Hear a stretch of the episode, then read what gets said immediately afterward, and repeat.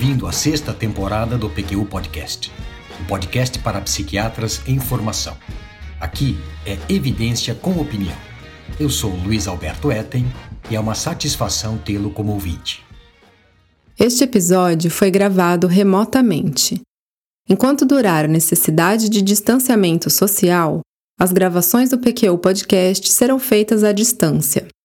Lamentamos eventual perda de qualidade do áudio e contamos com a sua compreensão. Um psiquiatra inevitavelmente vai se deparar com pacientes que usam drogas.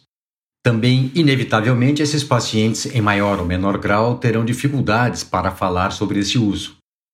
Sabendo desse fato, é mandatório para o psiquiatra em formação conhecer estratégias e técnicas que auxiliem na coleta de informações durante a entrevista com vistas a identificar uso de substâncias e, em caso positivo, caracterizá-lo da melhor maneira possível. Convidei o Vinícius para participar desse episódio em que abordaremos a avaliação do paciente que usa drogas. Tudo bem, Vinícius? Que bom que deu certo de fazermos mais uma gravação juntos. Tudo bem, Luiz Alberto. Ótimo. Muito obrigado pelo convite e vamos adiante. Legal.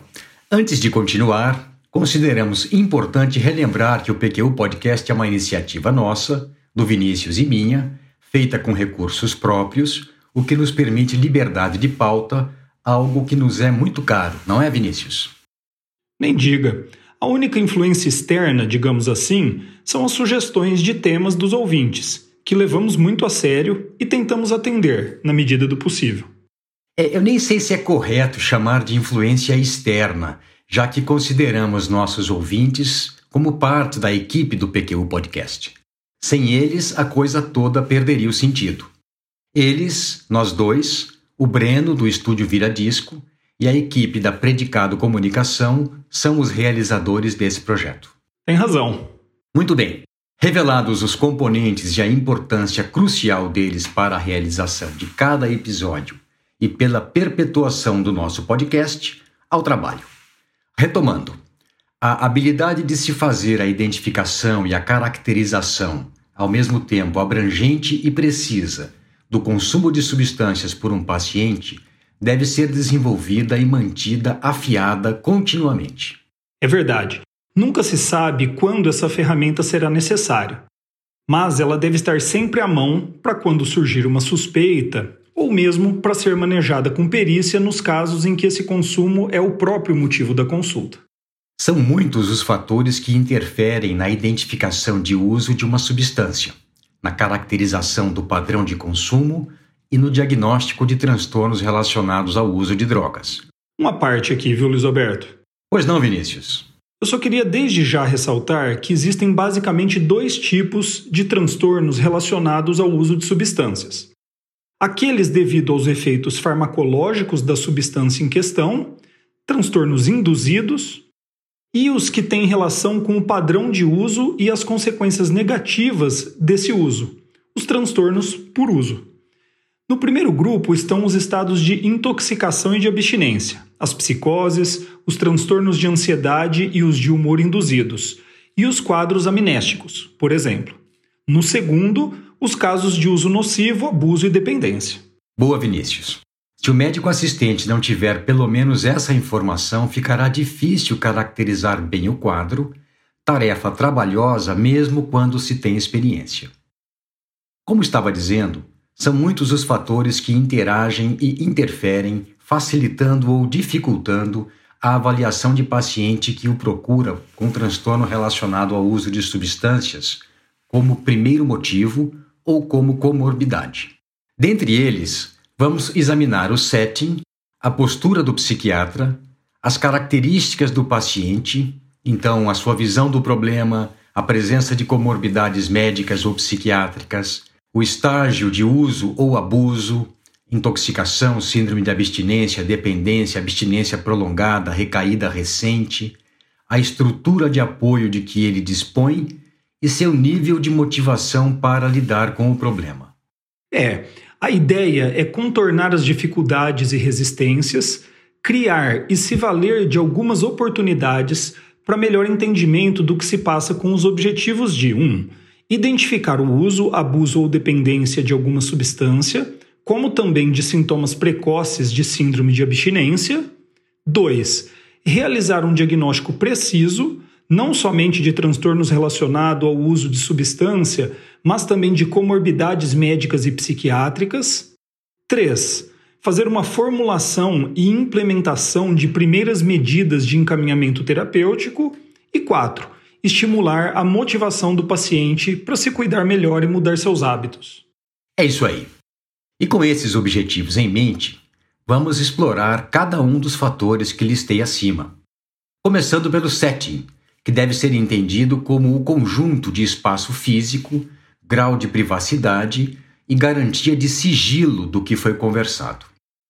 A obtenção de informações sobre envolvimento com drogas é facilitada por ambiente privativo, em que o sigilo é assegurado desde logo, e por entrevista realizada com tempo para dar oportunidade ao paciente de falar, responder às questões formuladas, esclarecer dúvidas e ser informado sobre os encaminhamentos possíveis no caso dele. É, essa questão do sigilo é um detalhe, entre aspas, importantíssimo que deve ser muito bem cuidado desde o início da entrevista. Dizer claramente para o paciente que o que é conversado é sigiloso e não será comentado com ninguém facilita que ele se disponha a lhe dar informações que, sem essa garantia, ele provavelmente guardaria para si. Para mim, esse é um ponto de honra. Não sei se eu lhe contei que passei a valorizá-lo ainda mais, Vinícius, quando fui injustamente acusado de ter quebrado a regra em um caso. Não me lembro, conta aí. Suas histórias são boas. O paciente, um adolescente, ele foi levado para a primeira consulta comigo por livre e espontânea pressão dos pais, que desconfiavam que ele estava usando maconha, algo que ele negava terminantemente. Pois bem, nas conversas subsequentes, nosso vínculo de confiança foi estabelecido e cultivado. Ele de fato admitiu estar flertando com a maconha e pudemos conversar a respeito dos riscos é, do uso de drogas, do quanto aquilo, por mais inocente que parecesse, poderia ser prejudicial, coisas que ele jamais escutaria dos amigos e colegas com quem usava. Eis que, num belo dia, ele me liga revoltado, me xingando, dizendo repetidamente que eu era falso, que eu era um traíra. E aí eu pedi que ele me contasse o que estava acontecendo. E ele me disse que os pais, durante uma discussão com ele, disseram que ele podia parar de negar que usava maconha porque eu lhes havia contado tudo. Puxa vida! Pois é, jogaram verde e ele caiu na cilada, mas ficou revoltadíssimo comigo. E aí? Eu insisti que todos viessem ao consultório o quanto antes e tudo foi esclarecido. Os pais admitiram o que fizeram e desde então, sempre que inicio o atendimento de paciente mais jovem, dependente dos pais, Faço questão de garantir o sigilo de nossas conversas, que esse é um ponto, digo, né, que esse é um ponto de honra, e que se alguém disser que eu falei algo sobre ele, que ele primeiro ligue para mim antes de entrar nesse diálogo. Legal. É fato que os pacientes se sentem mais à vontade, dispostos a compartilhar informações comprometedoras, digamos, quando sabem que aquilo não vai vazar e nem terá consequências negativas. É isso. Por fim, Faz parte do setting o tempo da consulta e o uso que é feito dele.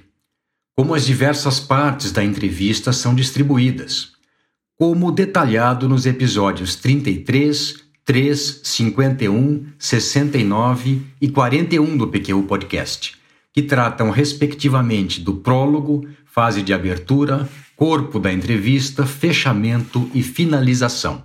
Em suma, deve-se garantir algum tempo para o paciente falar livremente do seu problema, depois, mais algum para o médico fazer as perguntas para caracterizá-lo melhor e completar a anamnese.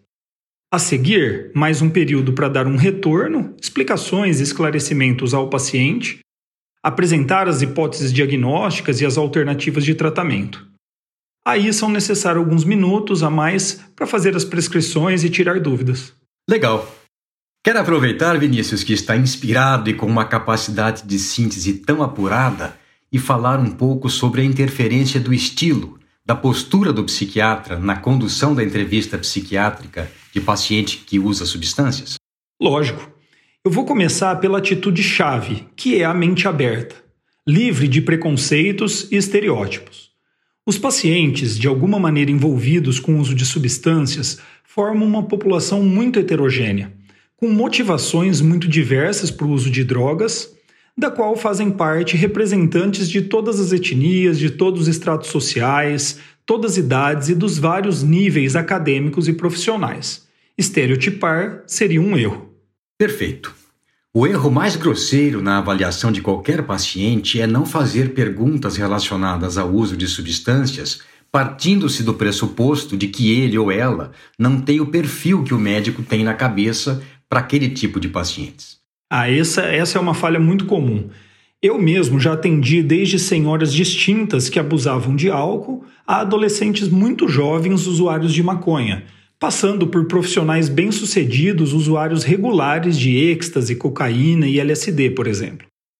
Por isso, no momento oportuno, perguntar sobre envolvimento com drogas de modo direto e neutro, isento de julgamentos ou de reprovação, deve ser encarado como algo natural e necessário.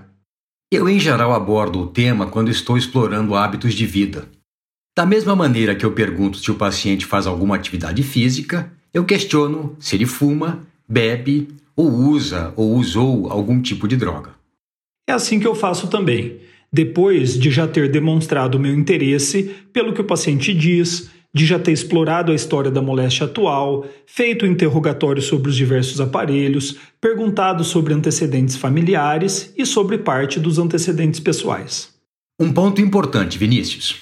Apesar de eu reconhecer que o humor pode ser uma ferramenta útil em algumas situações de entrevista, eu não recomendo que ele seja usado na avaliação sobre o uso de drogas. Pode ser tentador quando o clima pesa, quando o constrangimento do paciente fica explícito, fazer ali uma brincadeira para quebrar o gelo, entre aspas, né? Mas o assunto demanda seriedade. O humor, nesse caso, pode ser visto como desrespeito ou ainda servir para o paciente como estratégia para continuar se esquivando de conversar sobre o problema. Essa semana mesmo, um paciente me contou que, por ocasião da admissão para internação, o médico fez umas piadinhas, como ele disse, fato que já comprometeu o trabalho terapêutico desde o começo. Perfeito. E o que mais, Vinícius, quanto à atitude do psiquiatra? Algo que deve também ser evitado a todo custo pela heterogeneidade dos pacientes é a aplicação de protocolos tamanho único, ou melhor, assumir uma mesma conduta para todos os casos. De novo, na mosca. Os pacientes envolvidos com substâncias, como os pacientes em geral, variam muito quanto ao grau de entendimento sobre a natureza e a gravidade do problema. Também alguns se sentem constrangidos, envergonhados em admitir o problema e muitas vezes negam-no. Isso mesmo. Sem contar que sempre cada um deles tem uma ou várias explicações para o seu problema. Muitas vezes formas de auto-engano e certamente não chegam para atendimento todos no mesmo estágio de consciência do problema nem de motivação para enfrentá-lo. É importante escutar o que o paciente acha se pensa que seu envolvimento com drogas é ou não um problema, e quando admite que sim, o quanto acha que ele o prejudica e de que maneira. É, e o modo como o médico formula perguntas visando esclarecer o que se passa é decisivo nos rumos da consulta. Ah, isso sem dúvida.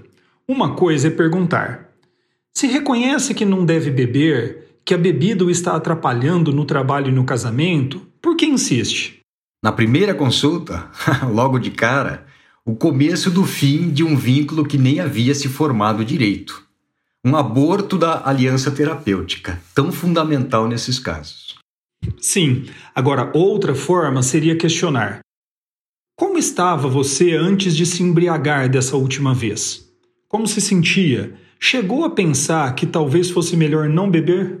Aí sim, o mesmo assunto abordado de maneiras distintas uma delas desastrada, fazendo coro ao que o paciente já deve estar cansado de escutar e que mina o trabalho terapêutico, e outra valendo-se de técnica específica, o correlato comportamental, para contornar o ocorrido em si e buscar um aprofundamento da compreensão do episódio, além de desvendar mecanismos de sustentação e reforço do vício. Isso mesmo, Luiz Alberto.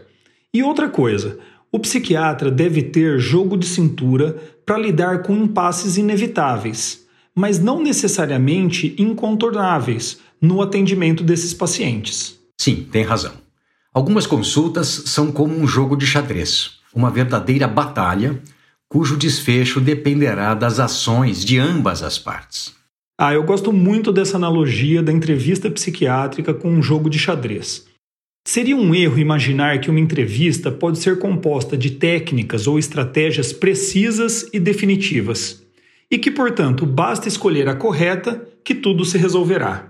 Sim, seria como acreditar que é possível dar um checkmate a cada jogada. O desfecho de nossas ações em uma entrevista, mesmo que bem escolhidas e executadas, vai depender da reação do paciente. Atenção plena e flexibilidade são essenciais. Algo mais? Sim, muitas coisas mais. Mas eu vou me limitar a dois cuidados, ao meu ver, também essenciais. O primeiro é evitar rótulos e não se deixar levar por eufemismos do paciente. Se ele, por exemplo, disser que bebe socialmente, vale a pena pedir para ele explicar melhor o que quer dizer com isso, já que esse termo varia muito de pessoa para pessoa. O segundo cuidado é complementar esse comentário de modo a explorar o padrão de uso do paciente. Por exemplo, seria mais útil se pudesse detalhar um pouco mais. Quando bebeu pela última vez? O que bebeu? Com quem? Quanto? Quantas vezes isso aconteceu na semana passada e nos últimos meses? Uhum. Um adendo final, Vinícius. Posso? Lógico. O que, que seria? Eu acho que não é demais enfatizar a importância da capacidade empática do médico, de avaliar o que o paciente sente, sua dor, sua raiva, sua angústia, sua vergonha, seu desamparo, seu desespero, sua solidão, ao mesmo tempo em que mantém a objetividade de suas intervenções. Tem razão, nunca é demais insistir nesse ponto. Por incrível que possa parecer, independentemente de outros fatores, em geral, o paciente se sente aliviado ao falar do seu problema e responder perguntas que revelam que o médico entende do assunto, compreende sua situação e pode oferecer algum tipo de orientação ou encaminhamento. Legal. E que tal se agora falássemos sobre as características do paciente envolvido com drogas que devem ser avaliadas na entrevista psiquiátrica? É mesmo? Assim, de supetão? Tá parecendo muita informação, hein? Não, não, não parece não. É mesmo muita coisa. É um caminhão de informações. Mas eu pensei em descrevê-las em grupo e depois discutiríamos o que nos parece relevante para um colega em formação. Ok. Se o psiquiatra tiver em mente a matriz de fatores do paciente que devem ser consideradas durante a entrevista, vai ter mais facilidade para conduzi-la e obter as informações de que necessita para formular o diagnóstico. São eles: demografia, então aqui se inclui etnia, idade, sexo, atividade escolar ou profissional, estado civil, condições socioeconômicas e estrutura familiar. O modo como ele chega para atendimento, espontaneamente trazido por familiares, egresso de internação involuntária ou voluntária, o grau de entendimento e tipo de compreensão da natureza do seu problema, a presença de comorbidades médicas ou psiquiátricas, o estágio no curso do transtorno, se é um primeiro tratamento, se é uma recaída recente, se ele está numa fase de recuperação sustentada, o momento clínico, se ele está intoxicado, se ele faz um abuso sem dependência, se existe dependência instalada ou se está numa síndrome de abstinência, e o estágio de propensão à mudança e nível de motivação para tal. Muito bom.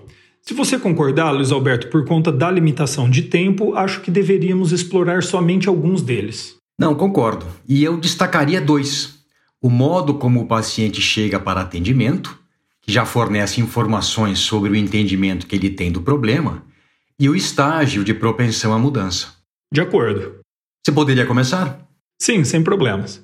Em geral, o paciente que chega para atendimento involuntariamente é mais resistente, colabora menos, é mais fechado E por mais estranho que possa parecer, já que ele foi levado para atendimento contra sua vontade, o que é um forte indício de que sua situação saiu de seu controle, ele não reconhece seu problema e culpa justamente os outros por estarem reagindo, segundo ele, desproporcionalmente, preocupados à toa, se intrometendo na sua vida e tolhendo sua liberdade.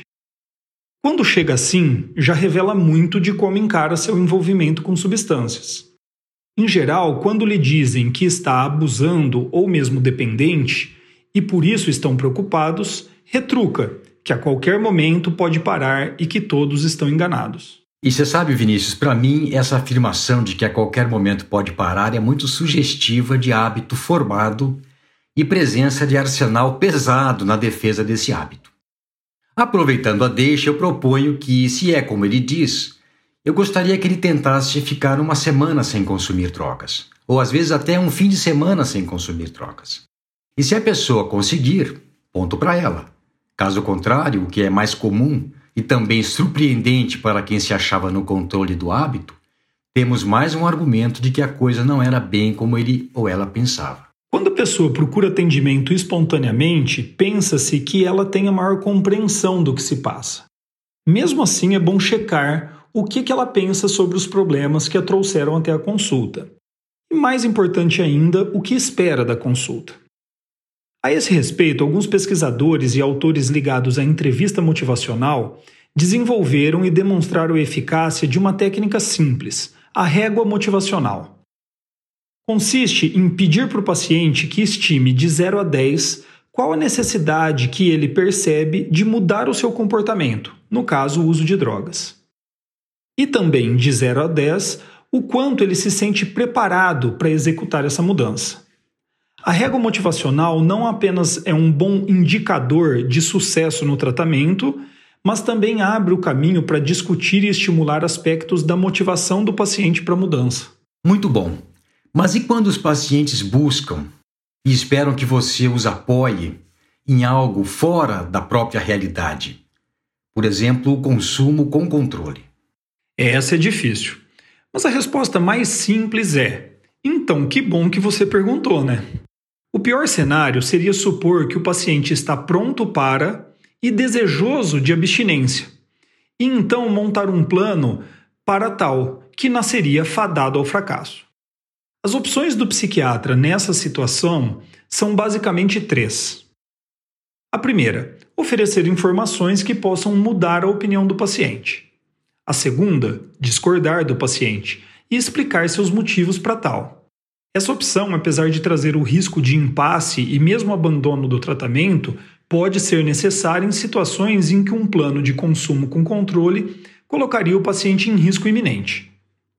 E terceiro, acompanhar o paciente em sua decisão, deixando claro que esta não seria sua escolha, mas reconhecendo o direito do paciente em escolher por ele. E principalmente entendendo o caráter dinâmico da motivação para a mudança. Se hoje ele ainda não se decidiu pela abstinência, pode ser que o faça no futuro. Isso mesmo. E outra coisa que deve ser considerada quando a pessoa procura ajuda espontaneamente é se ela o faz precocemente ou já depois de anos de uso. É alguém que chega para atendimento por conta de uso abusivo intermitente de álcool, por exemplo, que teve sua carteira de habilitação apreendida em um controle policial, pode não se enquadrar como quem tenha um transtorno relacionado ao uso de substância, mas possibilitará intervenção precoce que previna a progressão do quadro. É algo completamente diferente do paciente que se apresenta para desintoxicação em internação integral pela segunda vez e já tem 15 anos de história de dependência do álcool. O estágio de propensão ou de motivação para a mudança em que está o paciente também interfere na entrevista. Segundo a proposta de Prochaska e colaboradores, publicada em 1992, esses estágios ou níveis são cinco. O primeiro é o de pré-contemplação, em que a pessoa não acha que o uso de substâncias seja um problema, nem pensa em interrompê-lo.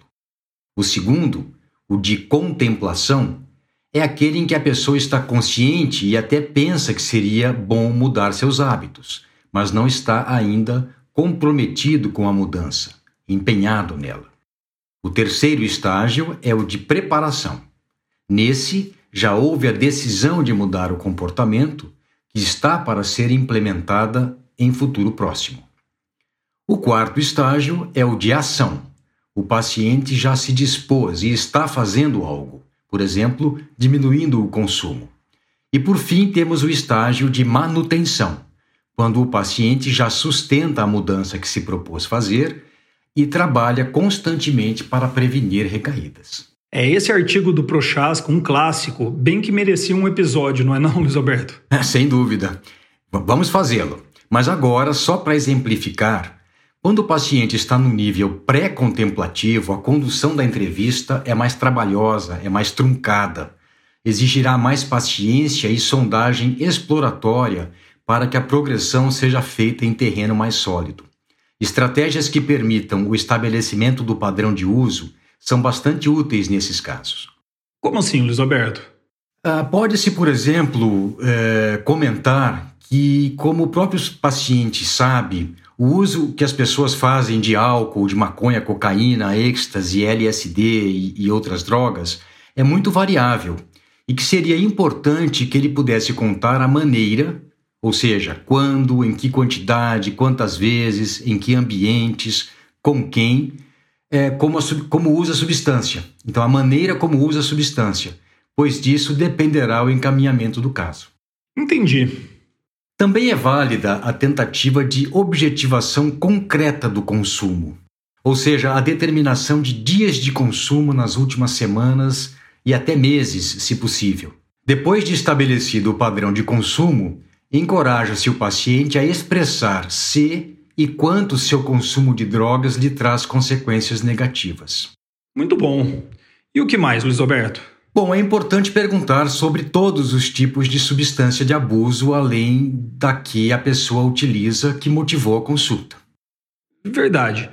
E é bom que o colega esteja preparado para surpresas e emoções fortes. Ah, isso é mesmo, Vinícius. É incrível como o consumo de substâncias é comum e banalizado hoje em dia. Assustador também como o início de uso é mais e mais precoce. As substâncias podem ser enquadradas em oito categorias: os depressores do sistema nervoso central, aqui entrariam o álcool, os benzodiazepínicos e os barbitúricos, estimulantes, anfetaminas, cocaína e fenciclidina, derivados canábicos, opioide, onde estão a heroína, a morfina, a codeína, o fentanil e a oxicodona, alucinógenos, é, o LSD e a psilocibina, inalantes, cola de sapateiro e thinner e drogas sintéticas, MDMA, êxtase e cetamina. E cada uma delas produz quadro clínico distinto de intoxicação, dependência e abstinência, além de padrão mais ou menos característico de uso e de complicações. E ainda estar atento ao surgimento de novas drogas. Vira e mexe, um paciente aparece com alguma novidade. A coleta sistemática e organizada de informações sobre a história do uso de drogas pelo paciente deve incluir a idade de primeiro contato com a substância e do início do uso, a frequência de uso, a quantidade consumida durante um episódio, a rota de administração, as consequências imediatas e mais tardias do consumo, os tratamentos já realizados, os períodos de abstinências e as recaídas. Isso mesmo. E que fique claro, todas essas informações específicas devem ser obtidas além das que devem ser coletadas de rotina, os antecedentes familiares, antecedentes pessoais e a história médica e psiquiátrica. Por fim, Luiz Alberto, eu gostaria de falar algo sobre o envolvimento de terceiros, parentes, amigos, cônjuge, colegas de trabalho. Primeiro, porque às vezes são eles que forçam ou pressionam o paciente a vir para consulta, e por isso acompanham-no na entrevista. Em segundo lugar, porque podem fornecer informações complementares e até mais precisas do que o próprio paciente está oferecendo. Por fim, porque muitas vezes são eles que dão o suporte que o paciente precisa para mudar. Sim, mas nem toda pessoa que está envolvida com o consumo de substâncias aceita bem a presença de terceiros na consulta. No mais das vezes, sua postura é ambivalente, de reconhecimento de que eles são importantes, mas também de constrangimento culpa e raiva deles. Na minha experiência, os principais motivos para não autorizar comunicação com terceiros são o medo de arruinar o casamento ou o relacionamento, de afastamento de amigos, de perder o emprego e de retaliação, no caso de pais ou cônjuges abusivos. Por essa e outras é que, sabendo que terceiros podem ajudar ou atrapalhar, auxiliar na desintoxicação ou estimular o consumo, eles devem ser convocados sempre com anuência do paciente e desde que o médico esteja seguro de que sabe como se comportar com eles. É isso aí. E assim, Vinícius, encerramos esse episódio do PQ Podcast em que conversamos sobre a entrevista com o paciente que supostamente ou sabidamente faz uso de drogas. Muito obrigado por você participar, um abraço e até a próxima. Espero que tenha gostado. Um abraço. Acesse nossa página no Facebook e siga-nos no Instagram para ficar por dentro de tudo o que acontece no PQU Podcast. Confira em nosso site www.pqpodcast.com.br todos os episódios já publicados, com as respectivas referências, organizados por data, autor e sessão. O PQU Podcast agradece sua atenção.